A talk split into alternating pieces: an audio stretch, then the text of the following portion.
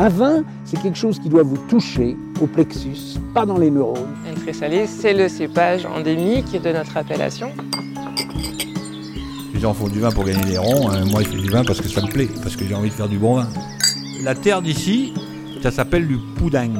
Aujourd'hui, la biodynamie est une recette, euh, un drapeau. En fait, c'est une démarche. Média Vino Pro, le podcast vin qui va plus loin.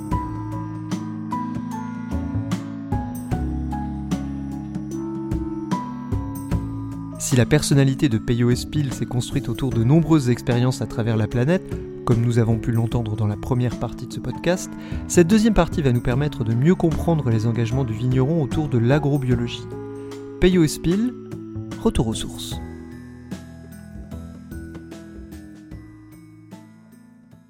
Pour moi, l'idée, euh, depuis les années 90, c'était euh, de me lancer dans la bio. Euh, j'avais rencontré à l'époque Jean Pénaud, qui est décédé aujourd'hui, qui était un agrobiologiste assez connu et qui, avait travaillé à l'époque à Paris avec Raoul Lemaire. Donc ces fameuses farines Lemaire, que vous devriez connaître peut-être. maintenant, ce sont les deux fils qui ont pris la suite. Hein. Et à l'époque, euh, ce fameux Jean Pénaud euh, était venu ici à la demande de juste une petite poignée de maraîchers qui étaient un petit peu sur euh, Guiche, tout ça, ces endroits-là, Asparin, et puis du côté d'Elette. Il, avait organisé une petite conférence la, dans une petite pièce de mairie de Elette. J'y avais assisté, nous n'étions pas nombreux, nous étions 7 ou 8 à assister à, cette petite conférence. Et j'étais parti le voir à la fin, puis j'ai dit, écoutez, euh, ça me passionne votre histoire, est-ce que vous serez prêt à, venir euh, m'épauler Parce que pour moi, le, bio et tout, bon, on n'a pas... vous, je vois que vous aviez de l'expérience, parce qu'il avait aussi aidé pas mal de vignerons aussi dans le Bordelais. Et puis, ah, il m'a de suite répondu, avec plaisir. Avec plaisir. Vous n'aviez pas à l'époque, je dirais, de euh, bon, il faut se remettre dans le contexte. Hein. Il y a 30 ans, euh, le regard sur la bio, c'était pas le, celui qu'on porte aujourd'hui. Et vous n'aviez pas de. Euh, c'est vraiment cette conférence qui a été un peu un, point de départ dans votre démarche de vous installer en bio comme ça dès, le début finalement? Bah Déjà, le fait d'y aller, c'est que moi-même à la base, je cherchais quand même à produire des produits les plus simples possibles. L'utilisation de ces produits pesticides ou autres que j'avais parfaitement étudiés pendant euh, ma formation euh, ne me disaient rien qui vaille. Et donc par la suite, euh, l'idée quand même quelque part que c'était des produits contre nature.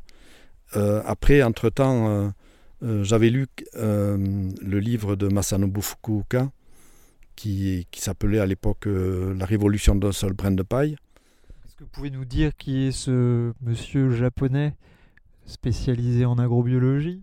Oui, tout à fait, oui. C'est euh, alors euh, Masanobu Fukuoka euh, est décédé à l'âge de 95 ans en 2008. Ça vous donne une idée à peu près de la période à laquelle il a vécu.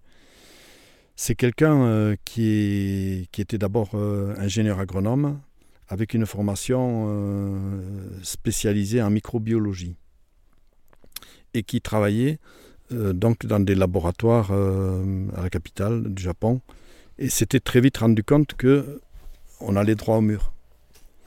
On allait droit au mur par l'utilisation euh, de ces produits de synthèse et n'a pas voulu contribuer à ça. Il a, a claqué la porte, il est parti. Il est parti s'installer au sud de l'île du Japon sur un domaine assez vaste finalement, pour démarrer lui-même in situ des expérimentations euh, de plantations de diverses, de pommiers, de, euh, de cultures de quelques céréales, du riz bien sûr, et en même temps aussi euh, du petit élevage qui accompagnait tout ça. Donc, et c'est là, dans, ce, dans son récit, que c'est très important parce que il prône, c'est toute la philosophie euh, zen, quelque part, euh, cette philosophie que nous, euh, occidentaux, n'avons pas, qu'on ne pourra pas avoir difficilement, parce qu'eux, ils, sont, ils baignent dans ce jus-là depuis toujours. C'est une approche beaucoup plus sensible par rapport aux, choses de la nature. Ce qui fait que euh, quelque part, euh, on rentre euh, en ligne de compte euh, pas seulement euh, le côté euh, préservation de la nature, mais il y a aussi euh, économie d'énergie. L'économie d'énergie, donc, euh, qui veut dire économie d'énergie humaine, animale et mécanique. Donc tout ce qui euh, rentre dans ces trois descriptions, euh, quelque part, nuit à l'idée même de conception de, de, ce programme euh, nature. Et à partir de là, c'est là que ça m'intéressait. J'ai dévoré ce qu'il avait écrit. Il a écrit un deuxième livre, L'agriculture naturelle, qui est déjà un gros pavé beaucoup plus technique. Et un troisième livre sur un peu la fin de sa vie, qui relatait un petit peu euh, l'expérience vécue pendant sa vie et puis ses ressentiments un peu philosophiques.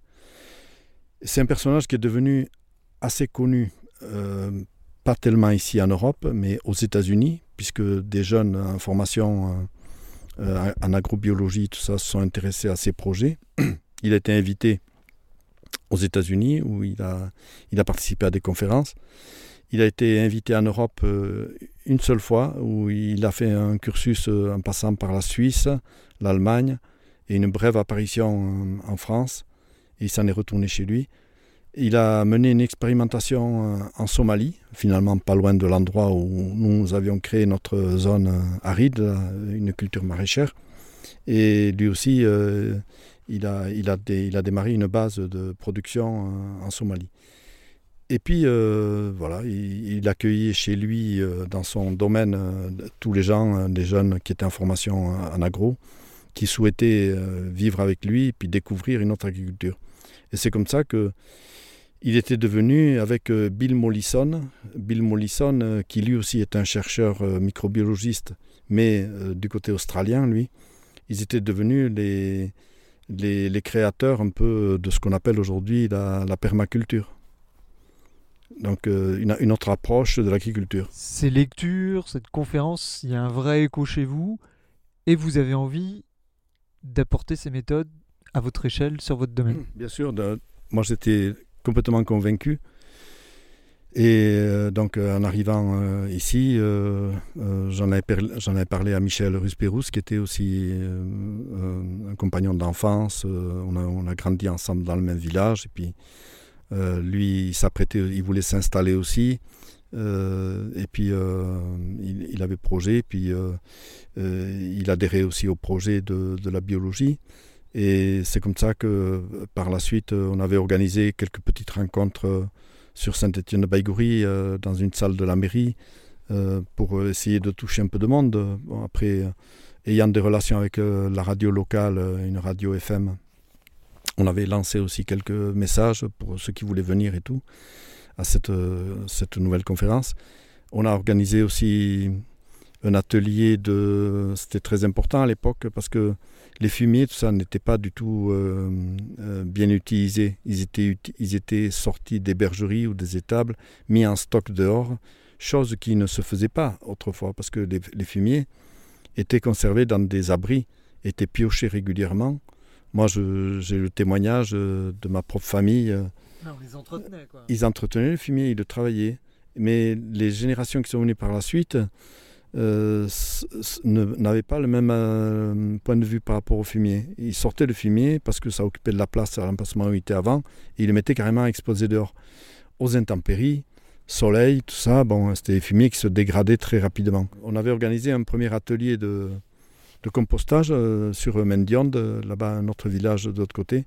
Et c'est comme ça que ça, ça a démarré, puis très vite après était, était née une association qu'on appelle aujourd'hui Bierco Luraden El Carter, qui est une association euh, qui regroupe tous les, tous les membres euh, de la bio. Ah, bah, ça rejoint le domaine euh, Espila là, que j'ai rencontré hier parce que je crois qu'il Oui. en fait partie euh, de, de cette association. Oui, moi je, je- je fais partie de l'association depuis le début, bien que je ne m'y sois jamais intégré directement en tant que responsable. Je suis un membre d'association passif. Euh, Michel euh, Ruspérousse, lui, s'y est investi plus activement. Il, est, donc, il a œuvré dans, le, dans le groupe qui s'était constitué, qui est devenu important. Et, donc, sur tout- toute la vigne que vous avez, donc un hectare planté, deux hectares de végétation autour. C'est un principe euh, inamovible. euh. Oui, c'est très important parce que il faut absolument euh, que toute la faune et la microfaune qui vit à un moment donné dans, dans les parcelles de vigne, au moment où la vigne va commencer par, par rentrer en période d'hivernage, va perdre son feuillage, il faut qu'une partie de, cette faune puisse se replier dans des zones qui sont euh, soit par exemple des haies comme ça, qui sont assez conséquentes, où elles pourront euh, hiverner, soit euh, dans des grands maquis. Et c'est le cas là-bas, un peu plus bas, il y a plus d'un hectare de maquis, qui sont des maquis en plus impénétrables, puisque ce sont des touillas avec des piquants très acérés qui ne laissent. Assez radical. Oui, assez, assez radical. C'est très convaincant. Et ça, reste, ça a l'avantage de rester vert en hiver. Donc ça, ça protège. euh. Et quand, ici, je n'ai, depuis que la vigne a été plantée, on n'a jamais eu de problème euh, de cicadelle ou de, de trucs comme ça. Parce que euh, c'est très important, euh, ce qu'on entend dire aujourd'hui partout, ouais, que tout le monde défend. hein. C'est très important de créer cet équilibre euh, écologique, euh, quelque part euh, éco-biotique ou éco. euh, cette euh, cette euh, complexité qui fait que la vie s'équilibre d'elle-même. Tout est interdépendant en fait et l'un répond à l'autre et vice versa. C'est ça. Là, par exemple, l'enherbement que vous voyez, c'est un enherbement qu'on fauche très rarement. On le laisse pousser volontairement, naturellement. Ça, ça répond euh, au principe de base euh, de Masanobu Fukuoka ou de la permaculture. Ce qu'on- on ne travaille pas les sols euh, Du tout. du tout. La seule chose que- qu'on s'autorise de faire, c'est tous les 3 ou 4 ans, pour compenser un petit peu le, le passage euh, des roues du tracteur, on s'autorise à, à enfoncer deux griffes juste à l'emplacement des, des- du passage des roues du tracteur, mais pas profondément, sur une profondeur de 15 cm à peine, pour pouvoir euh, débloquer un peu cette terre qui a tendance à passer sous le, le poids du, du tracteur. Alors, on a équipé des tracteurs avec euh, des pneus larges, euh, dégonflés, on utilise toutes les astuces techniques pour faire en sorte qu'il y ait le moins de tassement possible, mais malgré tout, il y en a. Après, on évite de trop traiter. Vous voyez les feuillages, comment ils sont Je, je vais revenir quand même sur le donc les, les sols ici. Aucun, euh, on- n'y fait rien. On ne fait pas de, il n'y a pas de binage, on pioche pas, rien. Non, non, surtout pas. Il ne faut rien faire parce que le sol est un milieu vivant, parfaitement organisé. Il y a un réseau de galeries. euh, si on prend tous les lombriciens, euh, tous les lombriciens qui vivent en superficie, tous les qui vivent sur les pigés, et puis euh, tous les autres qui vivent dans les sous-couches, les endogés. Et puis euh, si on prend ceux qui sont dans les plus grandes profondeurs, les anéciques, qui sont des grands voyageurs, qui voyagent, qui peuvent aller jusqu'à 2 mètres de profondeur euh, dans la terre et qui creusent des galeries grosses comme le doigt. Vous mettez dessus la vie de la microfaune, que ce soit les mulots, que ce soit les euh, quand il y en a. Mais après, vous mettez dessus sans oublier tout ce qui fait qu'une vie dans le sol s'organise, euh, depuis les amibes, en passant par euh, toute la construction qui est faite par euh, les bactéries euh, qui dégradent tout, quoi, autant la roche-mère et, et tout ça. Bon. Et après, euh, vous mettez aussi euh, euh, ce couvert végétal va permettre de, bien protéger ce petit monde qui vit. Euh, si vous rentrez dedans avec une machine, euh, un coup de coutre euh, ou un coup de, charrue, si on veut, ou un coup de chisel ou un coup de dent euh, bien acéré, vous allez perturber complètement euh, tout ce réseau qui, vit. Sans oublier tout ce qui fait que entre la plante et, puis le, le milieu vivant, il y a un autre euh, réseau important dont on parle à peine aujourd'hui, qui est le réseau mycorhizien. C'est cette fameuse symbiose entre la plante et, la mycose finalement. Ce qui fait que la plante, à un moment donné, quand elle a besoin de quelque chose, état de stress ou comme ça, eh bien c'est le, c'est le réseau mycorhizien qui va lui fournir ça. Euh, plus besoin de traiter, on traite moins. Nous, cette année, qui a été une année pourtant redoutable, euh, au printemps avec une pluviométrie importante. On finit euh, sur l'ensemble de l'exploitation euh, avec 2,25 kg de cuivre métal hectare. Combien de passages? 6 passages. Voilà. donc des micro, du micro-dosage, si on peut dire. 6 passages, 6 traitements, avec un printemps qui a été épouvantable. Donc le but, c'est de réduire au maximum la, la, dose de cuivre. Aujourd'hui, en agriculture biologique, il est admis qu'on puisse aller jusqu'à 4 kg. Fut un temps, c'était 6 kg, là, ça a été réduit à 4 kg. Il n'y a plus de lissage maintenant hein. Euh, oui, mais euh, c'est euh, bon sur les 4 kilos non lissables, mais après, normalement, beaucoup de gens qui travaillent en biologie, ça se révolte contre cette idée de vouloir bloquer à tout prix. Bon, à tort ou à raison, on ne va pas rentrer dans le débat.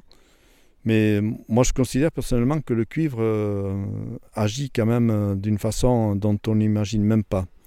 Euh, je, sur un, mémoire, un doctorat qui avait été fait dans les années 2000 par quelqu'un à l'université de Rennes, et j'ai pu me le dégoter, qui traitait justement du cuivre. Et on, voit l'influence des moindres microgrammes de, cuivre dans, en milieu aquatique. Et donc, il y a une, interférence. Alors, là où ça me dérangeait beaucoup, c'est le sol, bien sûr, parce qu'il y a une accumulation du cuivre d'une année sur l'autre. Il faut qu'il soit bien géré. Bon, là, il y a une vie euh, organique, donc il y, a, il, y a, il y a normalement une assimilation partielle.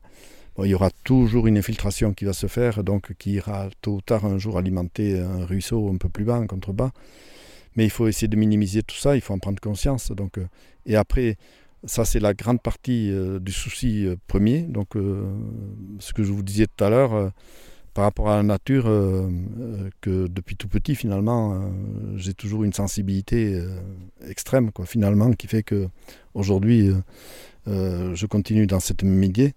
Mais l'autre question, c'est quand on rentre ces raisins, même s'ils ont quelques traces simplement de, cuivre à nœud, l'interférence euh, qui va se faire euh, dans le, dans le vin pendant la vinification euh, risque d'être importante.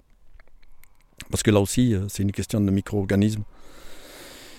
Et là, nous, nous avons arrêté le traitement depuis longtemps. Là, déjà, vous voyez, les feuillages sont, sont bien verts. Il y a plus. c'est très impressionnant. J'y pensais parce que on a l'impression de feuilles qui viennent de sortir finalement. On est quand même mi-août euh, et on a l'impression d'une couleur printanière presque. Alors, on est dans le Pays Basque, mais je ne crois pas qu'il y ait eu beaucoup d'eau cet été.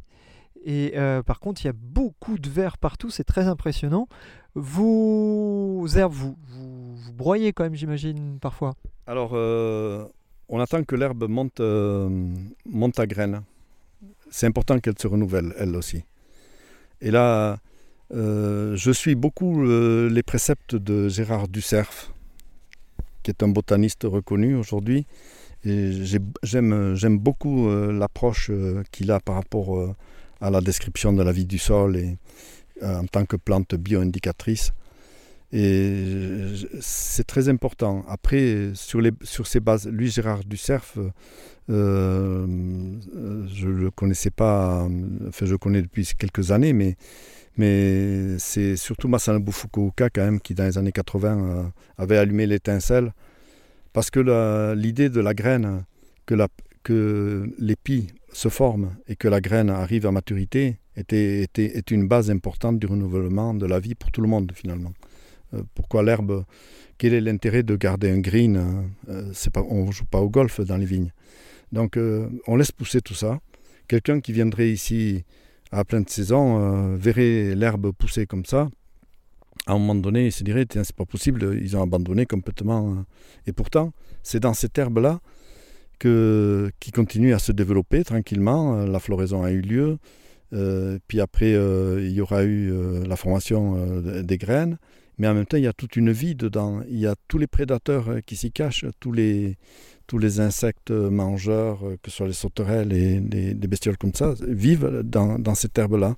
On les voit quand on passe dessus, où ça saute de tous les côtés, ça vit. Des araignées euh, vivent dedans, font des toiles pas possibles, qu'on évite aussi d'abîmer. Tout ça contribue euh, à la sauvegarde un peu de, cet écosystème. Et après, euh, cette herbe-là, on ne va la girobroyer qu'au moment où euh, on aura l'assurance que les graines seront bien fournies, que c'est le moment d'abattre tout ça. Et on va passer euh, simplement un coup de girobroyeur, un seul. C'est, on n'a eu qu'un seul passage ici dans cette parcelle cette année. Donc c'est un souci d'économie quand même, de, de, de matériel aussi, de, d'économie, de consommation d'énergie. Vous laissez, vous laissez tout se dégrader après, j'imagine. euh, tout se dégrade. Cette, cette herbe qui était montée à paille, euh, c'est une herbe qui est assez complexe. Là, il y a, il y a un tissu euh, qui est constitué de légumineuses et de graminées, de diverses graminées et légumineuses aussi. Euh, c'est une herbe qui, pour la partie graminée, euh, une fois montée à paille, va retourner sa matière carbonée, donc la paille, sa matière carbonée, qui va retourner au sol. Donc ça va constituer un petit peu le- la base du futur humus qui lui va minéraliser et puis profiter à la plante pour la suite. Et cette, euh, l'apport qui sera fait, euh, ici on est dans une, zone d'élevage de, brebis, c'est une chance importante, puisqu'il faut faire l'association à un moment donné avec euh, un animal. Et cet apport sera fait par les brebis qui vont larguer leur, leur crottin, là tout à l'heure quand les feuilles vont tomber, souvent au mois de novembre, on a encore des bonnes périodes ici. La vie dans le sol existe encore, il ne fait pas assez froid. Et ces premières fientes ça, qui vont tomber dans le sol, tout de suite, il y aura tous les insectes coprophages qui vont se les accaparer, qui vivent déjà dans le sol et qui vont euh, les enterrer, se faire leurs réserves euh, dans des galeries bien profondes dans le sol. Et Et du coup, vous travaillez avec un berger ou une bergère euh, du, de, de votre village qui, l'hiver, laisse les brebis Oui, oui. sur vos parcelles. ce sont des, des antenaises. En fait, ce sont des brebis futures mères qui n'ont pas encore fait d'agneau et puis qui souvent descendent des montagnes après avoir passé l'été là-bas. Et bon, elles ont la fringale parce qu'à la fin de l'été, il n'y a pas grand-chose à brouter. Quoi. Et puis tandis que là, quand elles viennent ici, euh, euh, elles, vont retrouver l'herbe euh, qui est bien grasse et tout, et du coup elles vont se faire une santé et elles vont y rester. après, je gère quand même de loin. hein. J'évite qu'il y ait un surpâturage aussi. Il faut pas, il faut pas trop laisser faire non plus. Et vous n'avez jamais, alors là, euh, c'est clair que par rapport à ce qu'on voit, euh, c'est absolument pas le cas parce qu'on n'a vraiment pas l'impression d'avoir des vignes en souffrance. Bien au contraire, on a l'impression d'avoir des vignes mais très très épanouies. Il n'y a jamais de concurrence euh, entre l'herbe et la vigne, ou dans le sens où évidemment le, le- le- ce, que, ce, que, ce dont a besoin la, la, les herbes qu'il y a entre les rangs pourraient un peu euh, nuire à la vitalité de votre plante, de votre, vos Non, cépages. Non, non, au contraire. Au contraire. Longtemps, euh, euh, le monde même de la recherche agronomique a cru que l'herbe était, euh, était, est- était un concurrent. Mais c'est tout juste euh, encore maintenant, depuis ces dernières années, qu'ils commencent à se rendre compte que c'est au contraire une, une très très belle association. Mais voilà comment gérer. Euh, moi, je ne suis pas partisan euh, des, des replantations des sols à grands coups de graines qu'on achète je ne sais où et puis en jouant à l'apprenti sorcier, en essayant de semer des, graines euh, euh, dont on ne connaît pas, euh, enfin on connaît un peu le descriptif, mais, par contre, euh, euh, laisser parler le sol, euh, ça, ça parle beaucoup plus. Euh, c'est là où on rejoint Gérard Ducerf, qui dit tout simplement, laissons pousser les, adventices qui vont occuper le terrain, laissons-les, elles, elles, vous, elles, elles, parlent, elles indiqueront euh, d'elles-mêmes les carences qu'il y a et tout. Et jouons avec le temps pour essayer de réguler tout ça. Et ça, c'est un raisonnement. Il, faut quitter cette, espèce de raisonnement euh, qui veut qu'on on soit en rendement immédiatement. Nous, quand on plante de la vigne, ici, ça a été planté au pic et à la baramine, ici. On dirait pas comme ça, mais, ça, c'est des sols. quand vous plantez la vigne, il faut quitter cette idée de rendement euh, de 3 ans, il faut que ça me produise tant. Ici, c'est au bout de 7 ans, ça commencera à produire un peu. C'est pas pareil quand même pour le calcul économique. Vraiment, vos premières récoltes, c'est 7 ans ici? Ah oui, oui, absolument. C'est certain. Et encore, on récolte pas grand-chose. Ça veut dire que pendant 7 ans, malgré tout, vous avez taillé la vigne l'hiver, vous avez pour Puis, quasiment rien. puis ça me laisse tout le loisir après, pendant 7 ans, de me balader, de voir un peu comment ça évolue. Bon, bien sûr, il y a toujours des micro-récoltes, mais ça, ça ne signifie rien. Pour voir venir une récolte qui commence à être un petit peu intéressante, de l'ordre de 10, 8-10 hecto-hectares, ce qui n'est rien. Euh, il faut attendre 7 ans au moins. On l'aura compris, au domaine Hilaria, la partie culturelle est absolument fondamentale. C'est à partir de là que tout démarre. À partir de là, on peut tenir le raisonnement suivant. Donc ce que je vous disais tout à l'heure, euh, le souci de ne pas trop traiter tout ça, faire en sorte de passer le cap des saisons qui sont des fois comme des coups de boutoir euh, du fait de, des intempéries, de la climatologie, euh, qui agissent contre la vigne finalement, hein, parce que ça favorise les maladies cryptogamiques. Donc à partir de là, il ne faut pas oublier, de, le but c'est de traiter le moins possible pour entrer les raisins les plus sains possibles, c'est-à-dire sains euh, sur un état sanitaire euh, intrinsèque euh, en, tant que grappe qui n'a pas été abîmée par les diverses maladies, mais surtout sain aussi, propre de produits phytosanitaires qui pourraient rester comme des traces de résidus. Et ça, quand ça rentre dans la cuve, parce que nous, on n'intervient pas avec des produits œnologiques. On n'utilise aucun produit œnologique. On rentre un peu dans ce qu'on définit aujourd'hui euh, comme étant euh, les vins nature euh, dans cette idée-là. C'est-à-dire que là, ne produisant pas, n'utilisant pas de produits énologiques, à aucun moment on ne fera d'apport, ni même de sulfite, ni sur les rouges, ni sur les blancs, au moment du traitement de la vendange. Quand on rentre le raisin, il faut qu'il passe à l'active tout seul. On le laisse spontanément, on ne pratique pas de pied de cuve on rentre le raisin, on laisse partir des, fermentations spontanées. C'est, du pilotage quelque part euh, qui peut paraître dangereux, mais c'est aussi une question de confiance aussi euh, avec le matériel euh, qu'on a sous la main depuis des années. Maintenant, ça fait, ça fait pas mal d'années que je pratique cette méthode et j'ai acquis petit à petit cette confiance qui fait que maintenant ça va, je commence un peu à, bien connaître le matériel de base et, je peux laisser partir les choses comme ça. Et ça se passe euh, en général euh, très très bien. Les fermentations s'enclenchent très vite. Et puis, fermentation alcoolique, euh, souvent même on a la fermentation malolactique qui va chevaucher la fermentation alcoolique, ce qui, ce qui peut paraître aberrant, mais qui se passe très très bien. Donc ici, les fermentations malolactiques sont faites Toujours. Autant sur les blancs que sur les rosés aussi, toujours. Vous laissez le temps au temps s'il faut ou des fois vous dites ça se fait un peu dans la foulée, des fois c'est un peu plus long, comment ça se passe? Il faut être très vigilant. Laisser le temps au temps, euh, ça ouvre la porte aux fermentations trop longues et trop languissantes, qui ouvrent la porte euh, sur, euh, sur la voie biologique à d'autres espèces pas forcément toujours désirables. Non, il faut faire gaffe. Donc des petites déviations bactériennes, levuriennes Oui, mais il faut éviter de... On peut en accepter un peu, mais il faut éviter qu'elle devienne dominante. Donc euh, il faut être très vigilant. Euh, donc à un moment donné, euh, on fait faire des analyses pour s'assurer que tout se passe bien.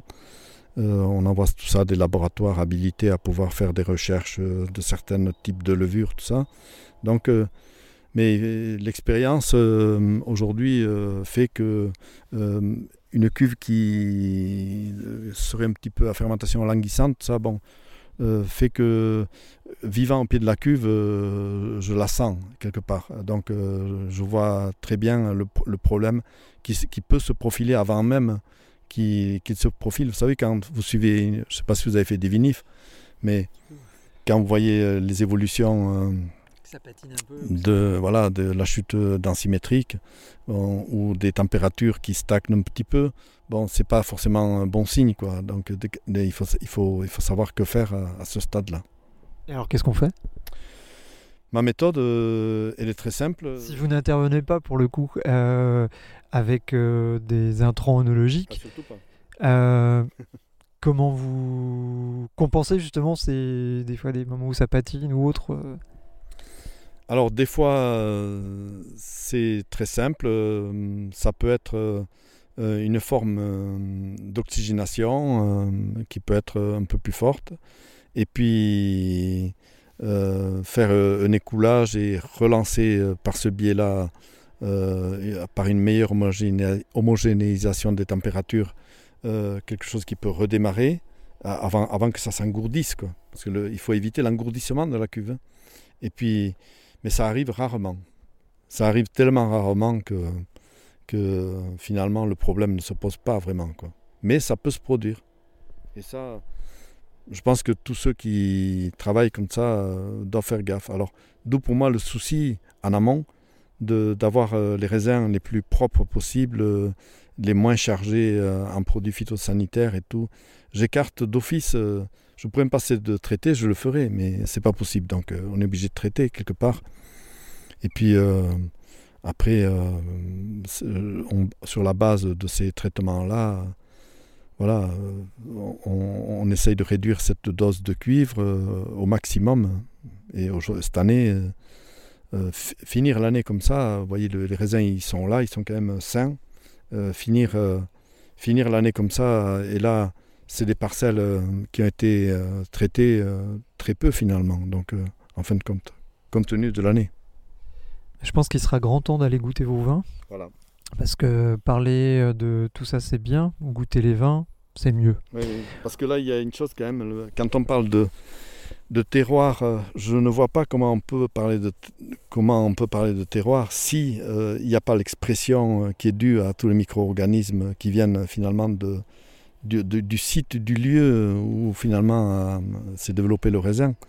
Ce devrait être le béaba. Non, c'est la base. C'est la base. Pour moi, j'ai goûté des vins. j'ai goûté des vins à la maison qui ont été faits en 1958. Euh, on avait des bouteilles encore à la maison.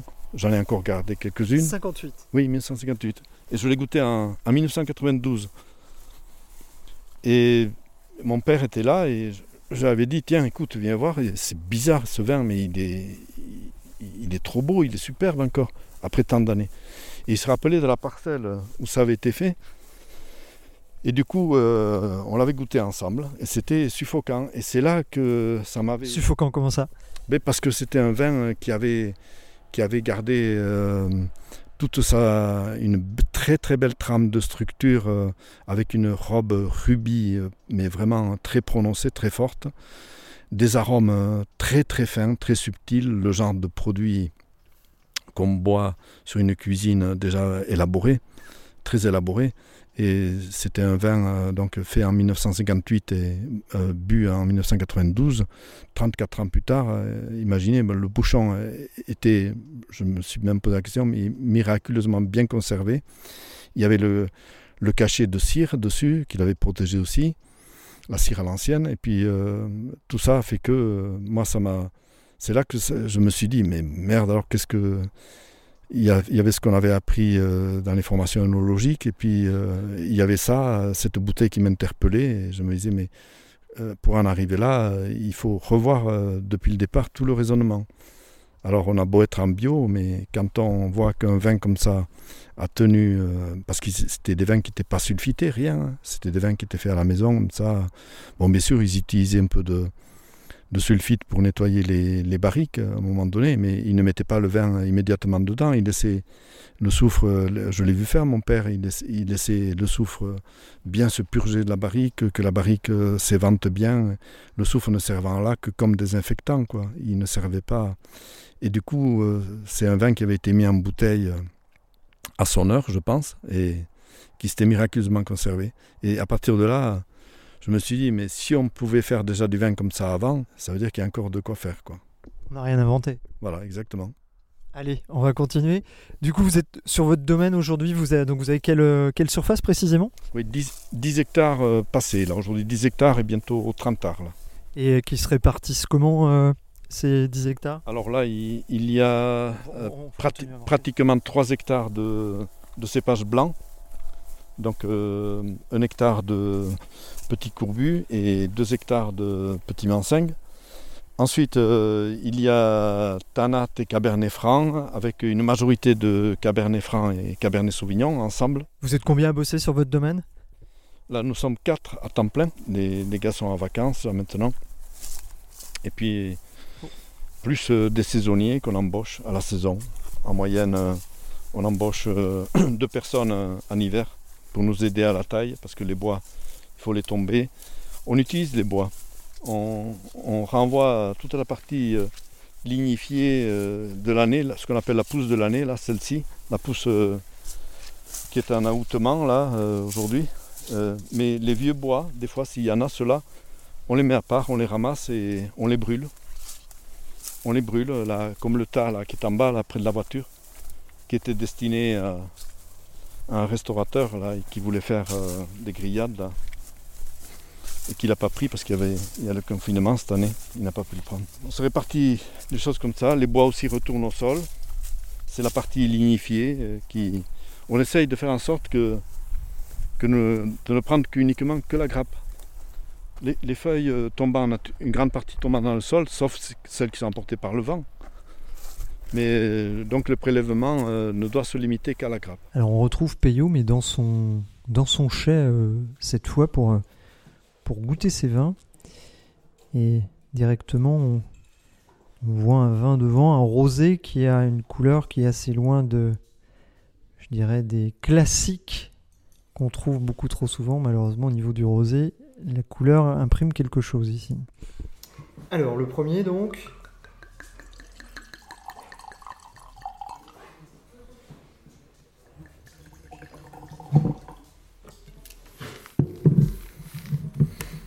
Donc, évidemment, l'approche que vous avez au niveau euh, culturel, il y a un vrai prolongement au niveau, au niveau vinif.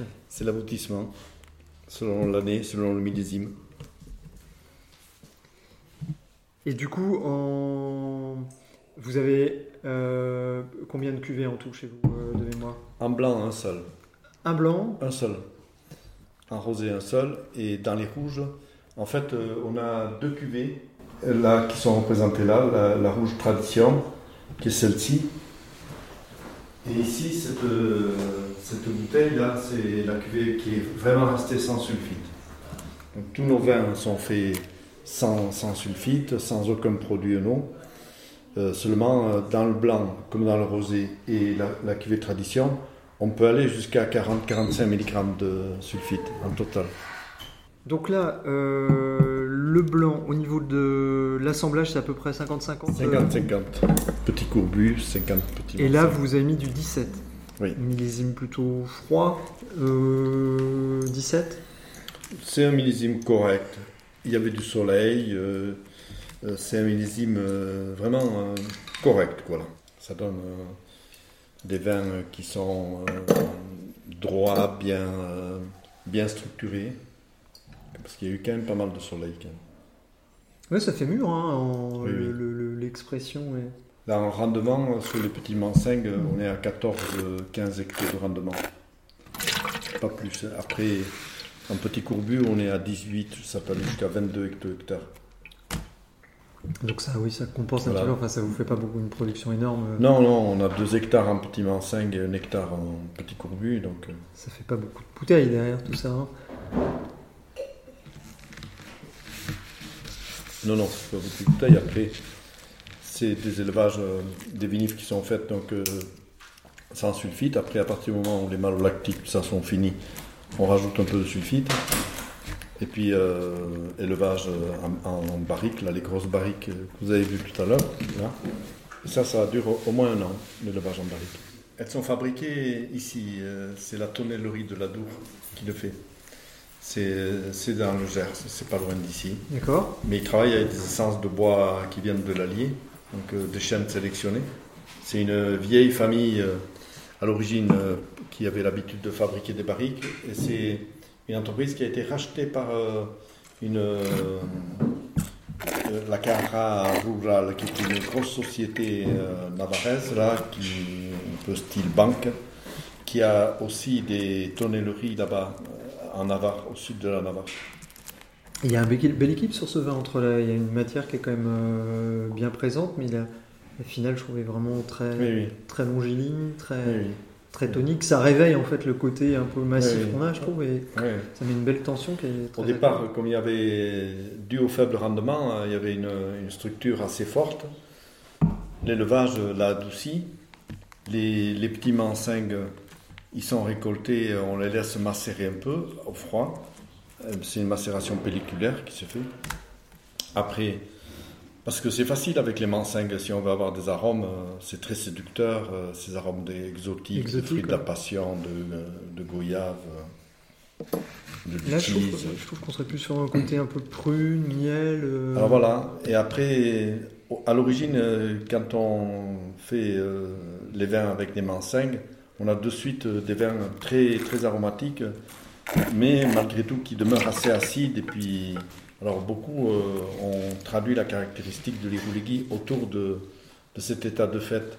Parce que justement, le, le, courbu, pourtant qui existe, mais ne pouvant pas être cultivé décemment dans, dans des conditions comme le petit mansingue, ne supporterait pas un, euh, sol comme ça.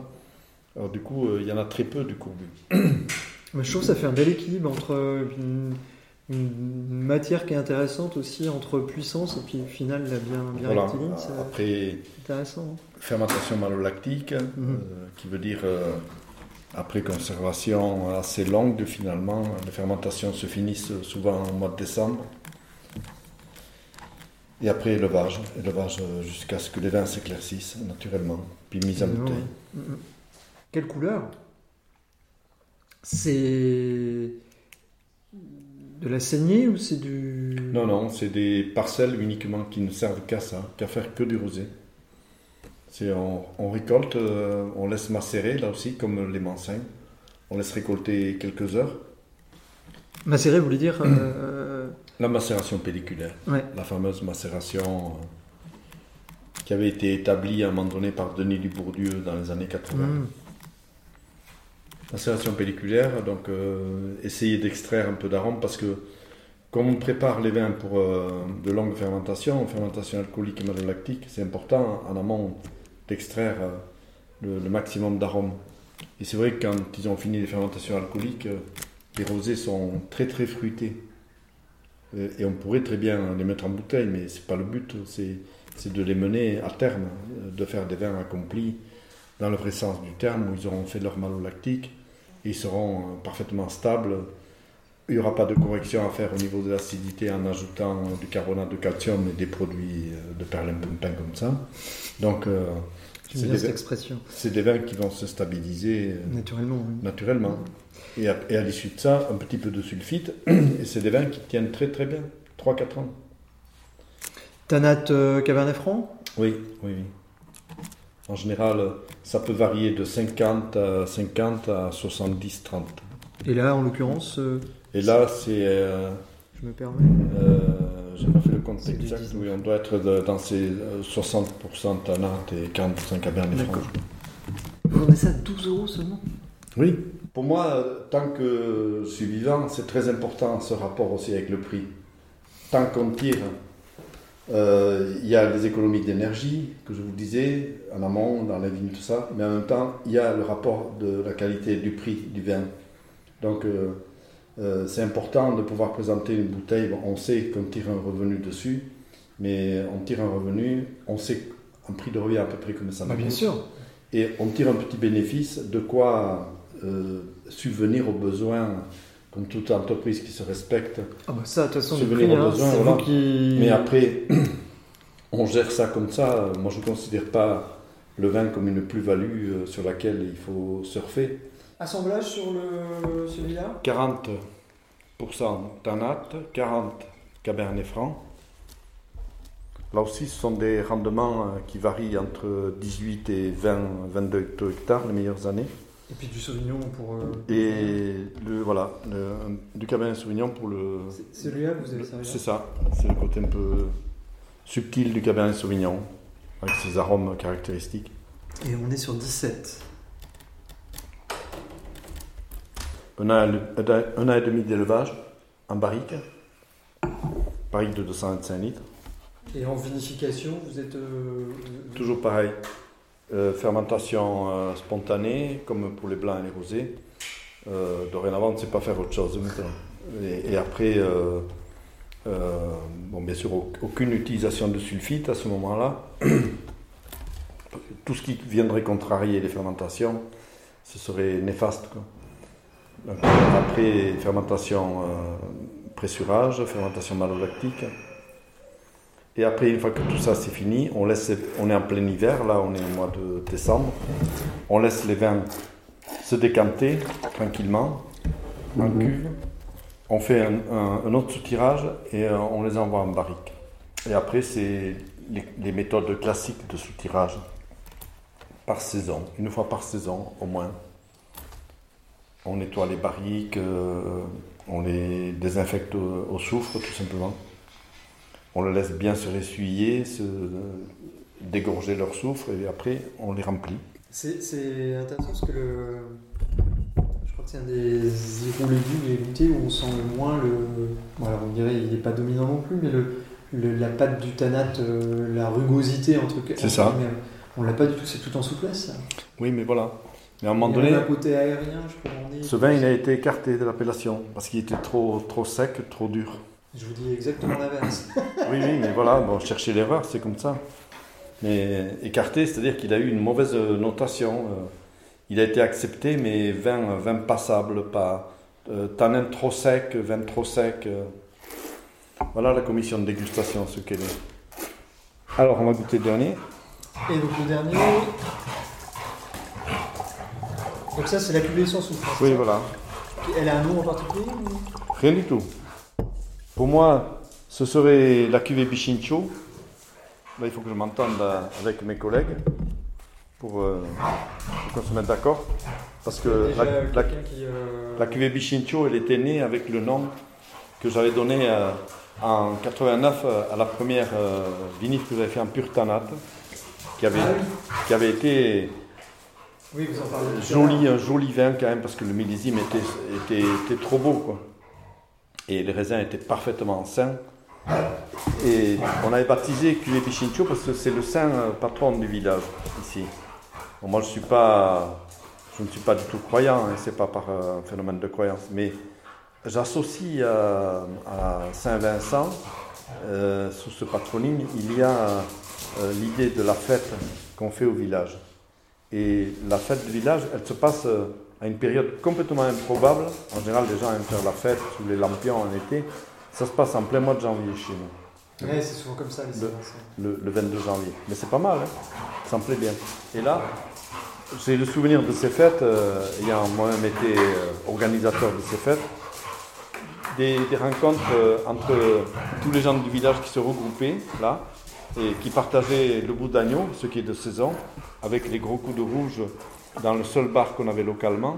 Padala Pierre, c'était notre bar en face, qui servait de la cuisine traditionnelle, euh, style un peu riz d'agneau et, puis des salmis maison et des choses comme ça.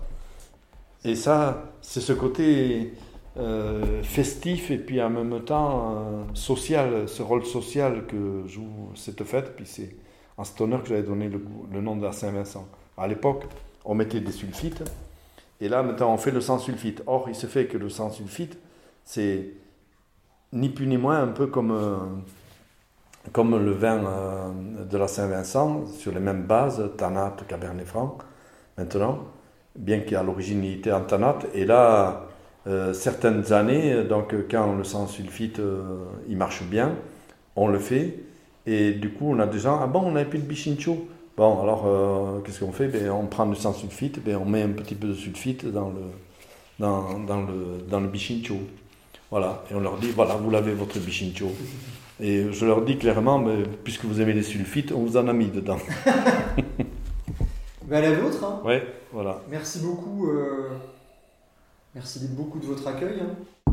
Mais de rien, Du temps que vous m'avez accordé, c'est... je sais qu'il est précieux pour les c'est rien. C'était- prévu. Et non, je suis très content de. de- de- Étonnamment, celui qui me. Celui qui me. Pour lequel j'ai le moins d'affinité, c'est Bernier. Ah oui, Ouais. peut-être parce que je viens de l'ouvrir aussi. Je trouve qu'il il finit plus sec que le précédent par rapport à notre discussion. Oui, euh, mais c'est une base de tanat à 50% euh, et après euh, l'autre euh, il est vraiment fait pour être bu sur euh, des vins, euh, sur des plats, tout type de plats d'ailleurs. C'est une souplesse celui-là. Oui. Comment on dit ce Oui. côté aérien euh, Ouais. Mais on peut le garder aussi quelques années, au moins une dizaine d'années. Alors que celui-là, ça c'est un vin. C'est des vins pour moi qui sont faits pour être oubliés, mais tout le monde ne peut pas les oublier. Ça, vous l'oublieriez, Oui, euh, oui, quelques années, oui.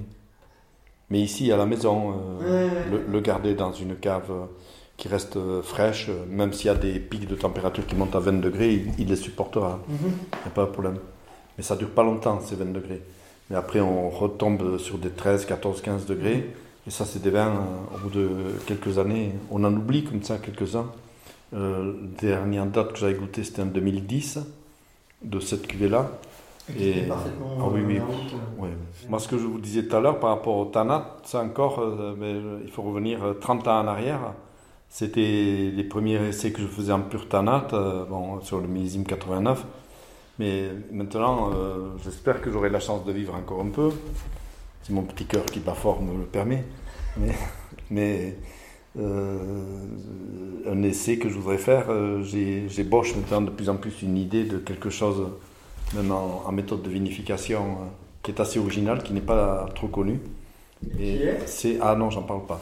Dans, dans les prochaines années, faudra venir vous voir en fait. peut-être. si j'ai la chance de le faire. Donc, méthode de vinification. Oui, c'est une méthode de vinification qui a été utilisée, euh, qui, est, qui est assez connue, mais euh, qui n'a jamais été utilisée sur, euh, Sur les sur, euh, sur, sur les tanates. D'accord. Et j'ai fait mes recherches, je me suis branché directement avec euh, des chercheurs euh, de, de l'Office français du vin. Ah oui, quand même. Oui, Donc, oui. euh, C'est pas. euh, Oui, oui. Non, parce que je leur ai demandé de la documentation, ça j'ai lié des, des relations avec eux. Et parce que je voulais savoir. Ça s'ouvre bien, hein, ça c'est. et donc ai demandé, et puis ils m'ont ils m'ont dit que non. Ils étaient incapables de me fournir aucun élément disponible sur le sujet. Donc euh, il me tarde. C'est pas, c'est pas encore euh, l'année prochaine, mais peut-être d'ici deux ans. Et qu'est-ce qu'il vous faut un peu plus de connaissances pour vous lancer pour... euh, Non, non, non, il me faut un peu plus de raisin euh, d'un certain secteur, parce qu'on a planté, vous avez vu en passant, là, il y a une grande borde là-bas. Mhm. Et là-bas, il y a, euh, on a planté du raisin, euh, c'est du tanat, euh, qui vient dans le même esprit que le conservatoire. D'ailleurs, les bois viennent du conservatoire. Donc, il y a un melting pot de, de variétés de plantes d'Antune qui, a plus de, qui est plus que centenaire, d'un vieux pied de vigne que Elori a dû récolter là-bas à Urdos, un village voisin de Baïgouri. Et j'attends que tout ça, ça prenne. Maintenant, il faut du temps. Et c'est pour ça, le temps euh, que ça produise, euh, euh, je vais faire un test avant. Mais donc là, pour cette parcelle-là, c'est une parcelle qui a été plantée 1m33 sur 1m33. Alors, rien à voir. euh. Ah bah oui, c'est pas du tout euh, le schéma classique. Quoi. Non, c'est pas le schéma classique. C'est, c'est une distance entre pieds euh, qui, est, qui est assez équitable. Si on rapproche trop, la vigne se met en autoconcurrence. Mhm. Si on élargit trop, bon, il y a des études qui ont été menées euh, dessus. euh, euh, j'avais connu Alain Carbono. Carbono. Euh, il a travaillé à l'INRA, lui, du coup. Et il a fini ses dernières années à Montpellier. Et il a travaillé sur la, les variétés des cépages bouchés, des cépages euh, dont on parle un peu maintenant. Et lui, il a travaillé sur euh, la distanciation entre pieds et les phénomènes euh, racinaires qui pouvaient se jouer des équilibres physiologiques des plantes selon les densités. Et euh, je l'avais connu, il était venu ici, tout ça, on avait discuté sur ça. Et lui, il était formel. Il disait il ne faut pas dépasser les 2 mètres. Parce que sitôt qu'on dépasse les 2 mètres de large, on, met la plante en, déséquilibre, quelque part. Elle cherchera toujours, et ça, c'est parti pour longtemps, hein, euh, elle va toujours chercher à se rééquilibrer. Et d'après les tests qu'ils avaient faits, c'était à la station euh, euh, de, de Bordeaux, à l'époque, quand il avait travaillé pendant 10 ans, il a fait des recherches là-dessus. Et après, euh, en distanciation entre pieds, euh, là aussi, il ne faut pas trop réduire non plus, sous prétexte de faire de la densité à l'hectare. Alors, donc, du coup, il m'avait donné ces éléments-là, on, a, parlé. Et là, moi, d'après les recherches que j'ai faites un jour, euh, des recherches plus historiques, sur des types de plantations qui étaient réalisées, euh, et qui correspondaient bien au, début du 19e siècle, euh, on était sur des bases de 1m33. Alors j'avais trouvé ce chiffre bizarre.